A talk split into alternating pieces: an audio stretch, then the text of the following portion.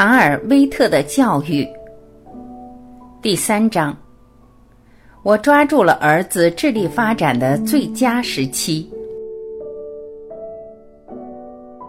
根据儿童潜能的递减法则，一个人在成长过程中是有某种智力发展最佳时期的。这个最佳期非常关键。它对人一生的智力发展都起着决定性作用，千万不要错过。对儿童早期智力开发的关键就是抓住最佳期。孩子爱吃的食物才是最好的食物。为了尽早发挥孩子的能力，怎样对孩子进行教育呢？很简单。如果婴儿已感到了你的关心和爱抚，这就说明你已经在教育他了。这种教育训练是细小而繁琐的。孩子渴了要给他喝水，孩子饿了要给他喂奶，孩子尿不湿了要马上更换。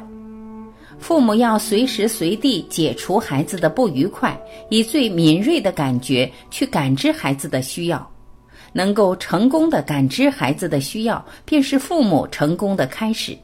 这是父母和孩子建立起来的第一条成功的纽带，它会为今后的教育和训练提供良好的感情基础。我从儿子四个月时起，在吃母乳前，先给他点蜜柑汁，后来又添加香蕉泥、苹果泥、胡萝卜泥、青菜粥等等。再过一段，开始给他喂汤，吃煮熟的鸡蛋、马铃薯等。大多数孩子爱吃谷类食物，这是他们的最好食物。然而我儿子却不爱吃。我认为爱吃的食物就是最好的食物，所以只给他吃喜欢的食物。但是在他两周岁之前，不让他吃肉。德国有句谚语，意思是人的性格取决于食物。看来食物同人的性格确有关系。曾经有人主张菜食疗法，他们说选择不同的食物就能使孩子形成不同的性格。比如给孩子多吃胡萝卜，牙齿和皮肤就会美丽；吃马铃薯就能提高孩子的推理能力；吃菜豆就能通报发展孩子的美术兴趣。吃洋白菜和花菜会使孩子思想简单，成为平凡的人；吃青豆易形成草率的性格，因此可以让厌恶数学的孩子多吃马铃薯，让缺乏美术兴趣的孩子多吃菜豆，没长性的孩子禁食豌豆，粗暴的孩子禁食洋白菜。儿子出生后的头半个月，我们坚持定时给他喂奶、喂水，使他的生物钟一开始就形成规律。直到他能吃饭后，两顿饭之间仍然只许喝水，不许吃别的，免得他的胃老是得不到休息，血液也老是在胃部工作，而不是集中在大脑。如果让孩子的精力只用于消化，那么大脑就不会得到很好的发展。另外，吃过多除了阻碍脑部发育，也有害于孩子的健康，容易患上肠胃疾病。人们总以为教育孩子就是教他们读书、识字、学习知识，其实这些仅仅是教育中必不可少的一部分。在我看来，一个孩子从出生的婴儿渐渐长大成人，这个过程中的方方面面都可以纳入教育的范畴。遗憾的是，至今许多父母，包括许多教育专家，都没有认识到这一点。就拿孩子吃东西来说，人们总以为吃得越多越好，越有益于健康。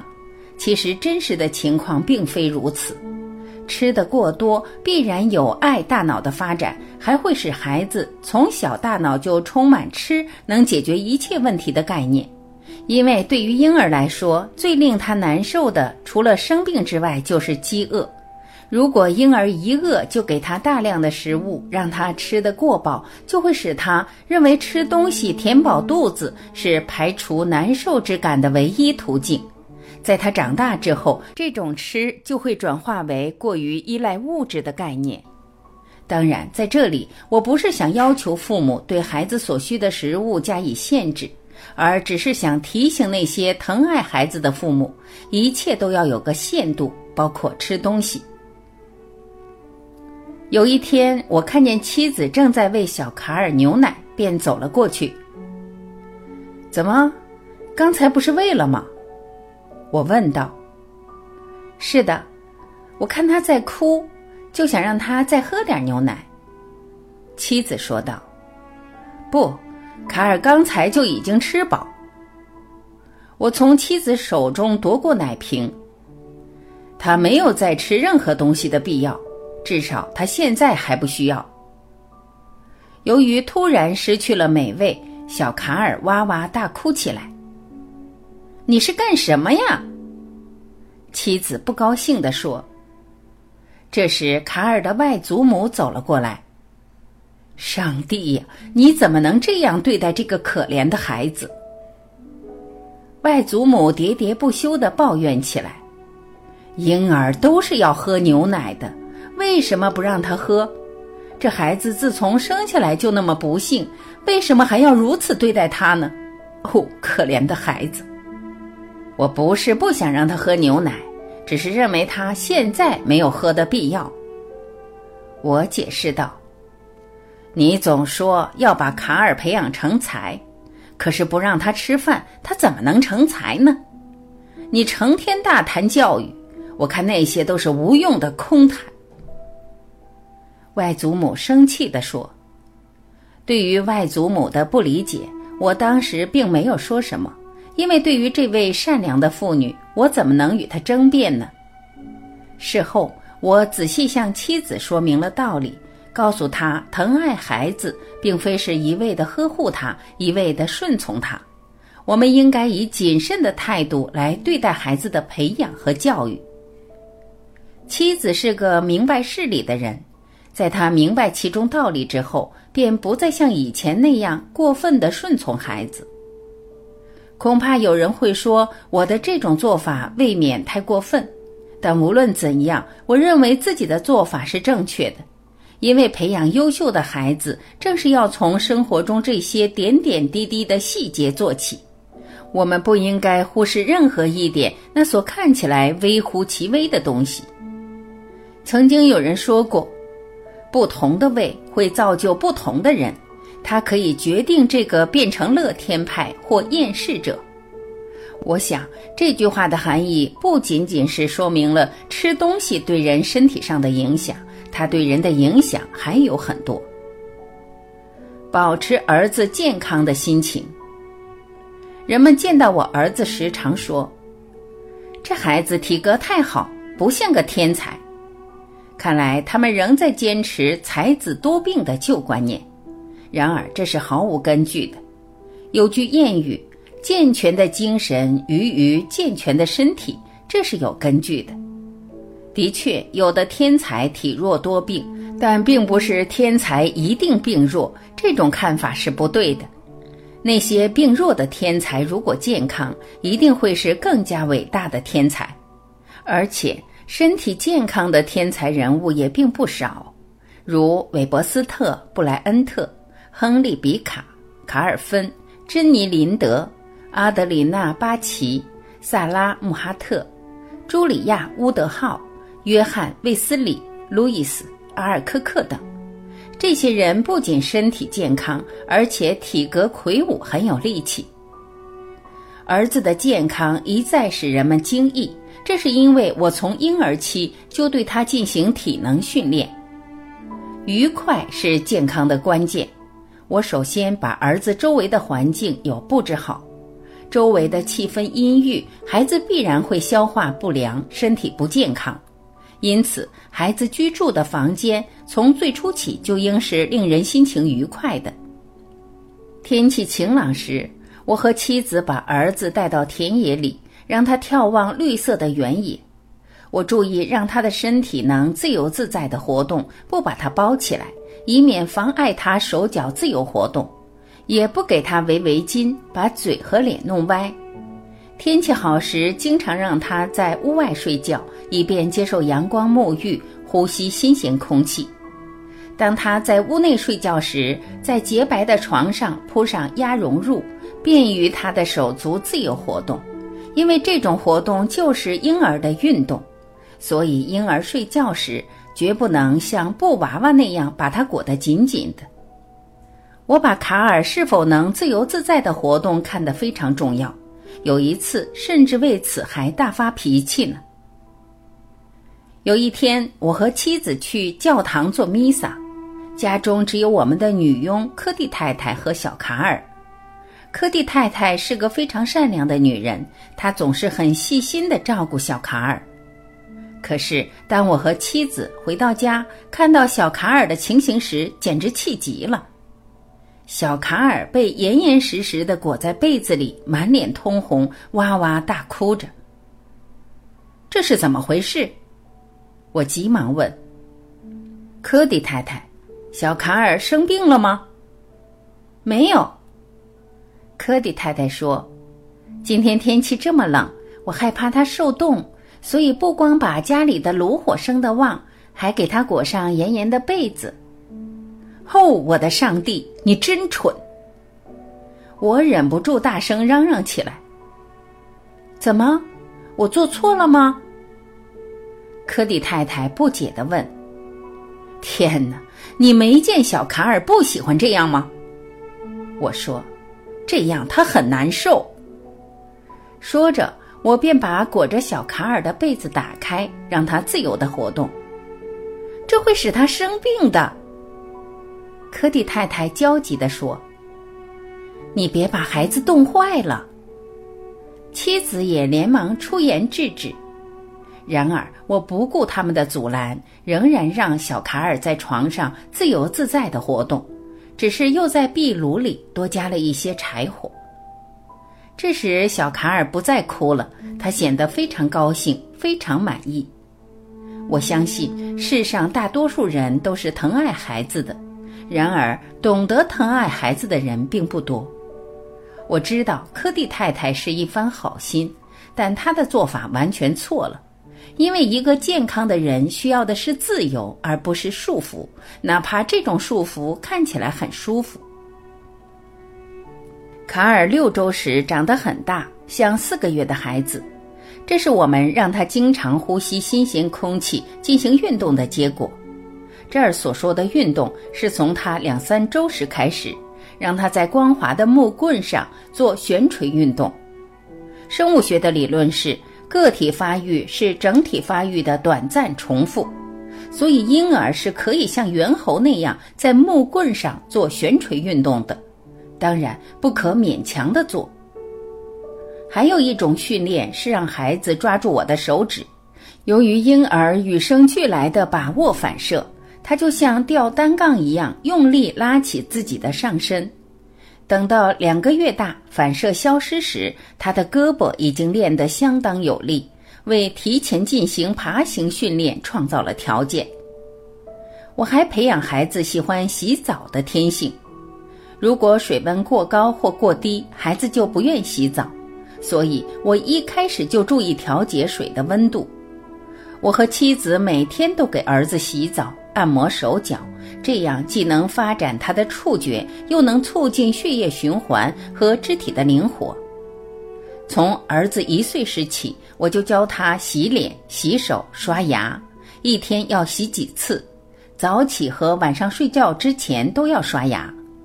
他吃完饭后也让他刷牙，并且从小时起就教他用手绢擦鼻涕。这样，经过营养和体能两方面的精心培育，卡尔从出生时体弱多病的婴儿，长成了一个健康活泼的孩子。从小让儿子体会到乞求不可能得到欢乐。小孩子有时候会莫名其妙的哇哇大哭，人们总认为小孩子哭就一定是肚子饿了或生病了等等，其实真实情况并非如此。成人都有得到别人重视的欲望，小孩子也不例外。即便是刚出生不久的婴儿，也会有这种近乎成人天性的本能欲望。诚然，能够得到他人的尊重或重视是可以理解的，但是在我们的生活中，又有多少人真正做到了这一点呢？有的人通过自己的天赋获得了别人的重视，也有的人通过自己的努力得到了别人的尊重。这样的人是应该获得尊重。但也有许多人由于急切的想得到别人的重视而采取乞求施舍的态度，这种做法既得不到别人尊重，反而会引起他人的反感，可以说是一种极为愚蠢的态度。有一天，摇篮中的小卡尔莫名其妙的大声啼哭起来。正当妻子要去卡尔的房间看他的时候，我止住了他，并问道。卡尔刚才吃东西了吗？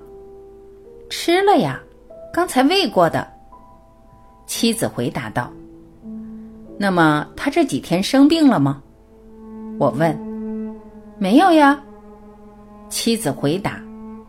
是这样啊，那么就不要理他。我说。为什么？卡尔在哭呢。妻子奇怪的看着我。我想。既然他不饿，也没有生病的迹象，他想哭，那就是他自己的事，我们不必理会他。我说：“小孩子都要哭嘛，我去哄哄他就没事了。”妻子说：“你知道小孩子既没有饿，也没有生病，为什么还要哭吗？”我问：“这个我怎么知道？小孩子都是这样的呀。”妻子说：“可能是他想我了吧？当然，他肯定是想你了。”我向妻子解释，但最根本的原因是由于他想提醒我们不要忽略了他。在我的劝说下，妻子终于没有像往常那样，一听见孩子哭就急忙跑过去看他。不出我所料，没过多久，小卡尔就停止了啼哭。过了一会儿，当我和妻子偷偷再看他的时候，小卡尔正一个人躺在摇篮中，高兴地玩耍着呢。我这样做的目的，就是想让小卡尔感觉到赢得别人重视是啼哭和哀求所办不到的。更重要的是，在得不到别人重视的时候，自己也应该为自己找到快乐。虽然还是婴儿的卡尔不可能明白这样的道理，但我想。他在长大的过程中一定能够感觉得到。从训练他的五官开始，儿子婴儿时期的一切能力，如果不利用与开发，就永远也不会得到发展。因此，我决定从训练他的五官——耳、目、口、鼻、皮肤，刺激大脑发育开始。因为听觉、视觉、味觉、嗅觉、触觉是人类感知外部世界的生理基础，充分刺激孩子的感觉器官，能够促使大脑的各部分积极活动。如果孩子大脑的各个功能区都能发挥出最大效能，就会成为一个聪明伶俐的人。在五官中，首先要发展耳朵的听力。因为婴儿的听力比视力发展的要早，训练听力时，母亲的悦耳歌声是极其重要的。在这方面，我的儿子很幸运，他的母亲拥有很不错的嗓音。从他未出生的时候起，就经常听到母亲唱的美妙动听的民间歌曲。我虽然不会唱歌，但却经常给他朗诵诗歌。在儿子出生六周后。我就对他轻轻地朗读维吉尔的诗《艾利启斯》，效果非常好。每当我朗读这部诗时，儿子便能马上静下来，并很快入睡。随着诗的语调的变化，儿子的反应也在变化。当朗读马克利的《荷拉丘斯在桥上》时，他就兴奋起来；朗读坦尼森的《他的梦想》时，他又安静下来。用上述方法进行教育，儿子满一周岁时就能背诵《艾利奇斯》第一卷的前十行和他的逝世了。在此，我要强调，让儿子背诗绝不都是强制性的硬灌，而是让他顺其自然地学会。以他的逝世为例，由于儿子非常喜欢，他每天晚上都像做祈祷似的背诵它，因而很快就能熟练记住了。为了使儿子形成音乐的观念，我还为儿子买来能发出乐谱上七个音的小钟，分别拴上红、橙、黄、绿、青、蓝、紫色的发带，给他们分别起名为红色钟、橙色钟、黄色钟等。每当儿子在喂奶前醒来，我就敲这些钟给他听，并把钟慢慢的在左右移动，吸引他的注意力。儿子还不到六个月时，就能按我说的名称——青色钟、紫色钟等准确的敲了。我以为这是同时形成声音和颜色观念的有效方法。有效的训练眼睛，也是开发孩子智力的重要一步。儿子出生两三个周时，我为他买了一些五颜六色、鲜艳夺目的布置小猫、小狗、小鹿。我把它们都摆放在儿子四周，时常移动玩具来刺激他的视觉。我还经常让儿子看用三棱镜映在墙壁上的彩虹，儿子非常喜欢看。当他哭时，只要看见彩虹就不哭了。在味觉方面。除了给儿子各种味道的刺激之外，考虑到糖到盐吃多了对身体没好处，我们始终坚持吃清淡的食物。这样既可以保持他的感觉灵敏度，又可以避免养成多吃糖和盐的坏习惯。儿子满月之后，在床上能够抬起头来了，我就用手推着他的脚丫，训练他爬行。父母一定要让孩子尽早学会爬，因为爬行走路是最适合婴儿的活动姿势。婴儿爬时，其颈部肌肉发育快，头抬得高，可以自由地看周围的东西，受到各种刺激的机会也增多了。这就会大大促使大脑发育，使孩子变得聪明。孩子的视觉发达起来以后，就要培养孩子的观察能力，这有两个方法。一是通过丰富多彩的色彩来培养孩子的观察能力。我在儿子房间的四周挂上了各种名画的摹本，还陈列了大量著名雕刻的仿制品。从儿子小时候起，我就抱着儿子识别屋中的各种物品，如桌子、椅子等，并把这些物品的名称念给他听。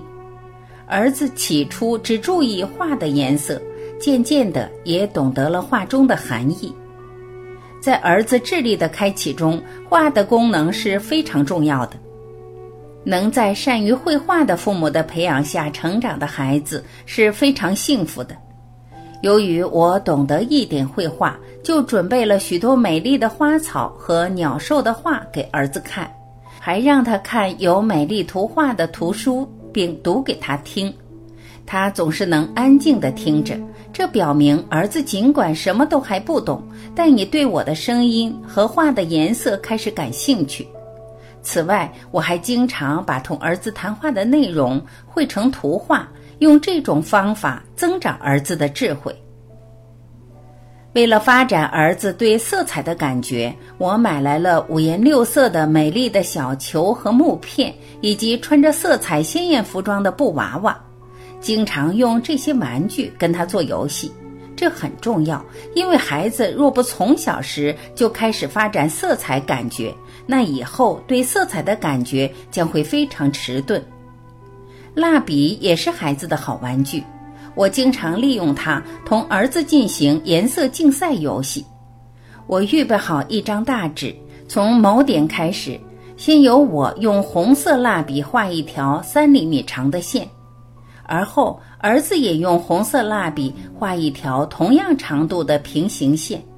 接着，我在我画的红色线之后，用青色的蜡笔在他画的红色线后边画一条青色的线。这样连续画下去。假如儿子使用的蜡笔与我所用的颜色不一样，这一游戏就不再继续，儿子就输了。卡尔一学会走路，我就经常带他去散步。并让他注意天空的颜色、树木的颜色、花朵的颜色、原野的颜色、建筑物的颜色和人们服装的颜色等等，这都是为了发展他的色彩感觉。还有就是让孩子专心注意某些事物，以养成敏锐观察事物的习惯。我通过和儿子玩一种叫“留神看”的游戏来达到这一点。每当路过商店的门前时，我就问儿子：“这个商店的橱窗内陈列着哪些物品？”并让他在记忆中搜猎这些物品。儿子能说出的物品当然越多越好。如果儿子记住的物品没有他应该能记住的多，就要挨批评。这一游戏对发展孩子的记忆力也十分有效。由于坚持这样的训练，儿子还只有两岁时，一次我带他到卖雕刻纺织品的商店去，他就对店员说：“你这里怎么没有维纽斯德卫果和维纽斯德麦德伊奇？”如此小的孩子居然知道这两幅名画，使店员大为吃惊。鉴于婴儿的注意力不易集中，我通过鲜活的物品教会儿子各种形容词。在儿子出生后第六周，我曾给他买了些红色气球，把气球用短绳扎到他的手腕子上，气球便随着手的上下摆动而上下摆动。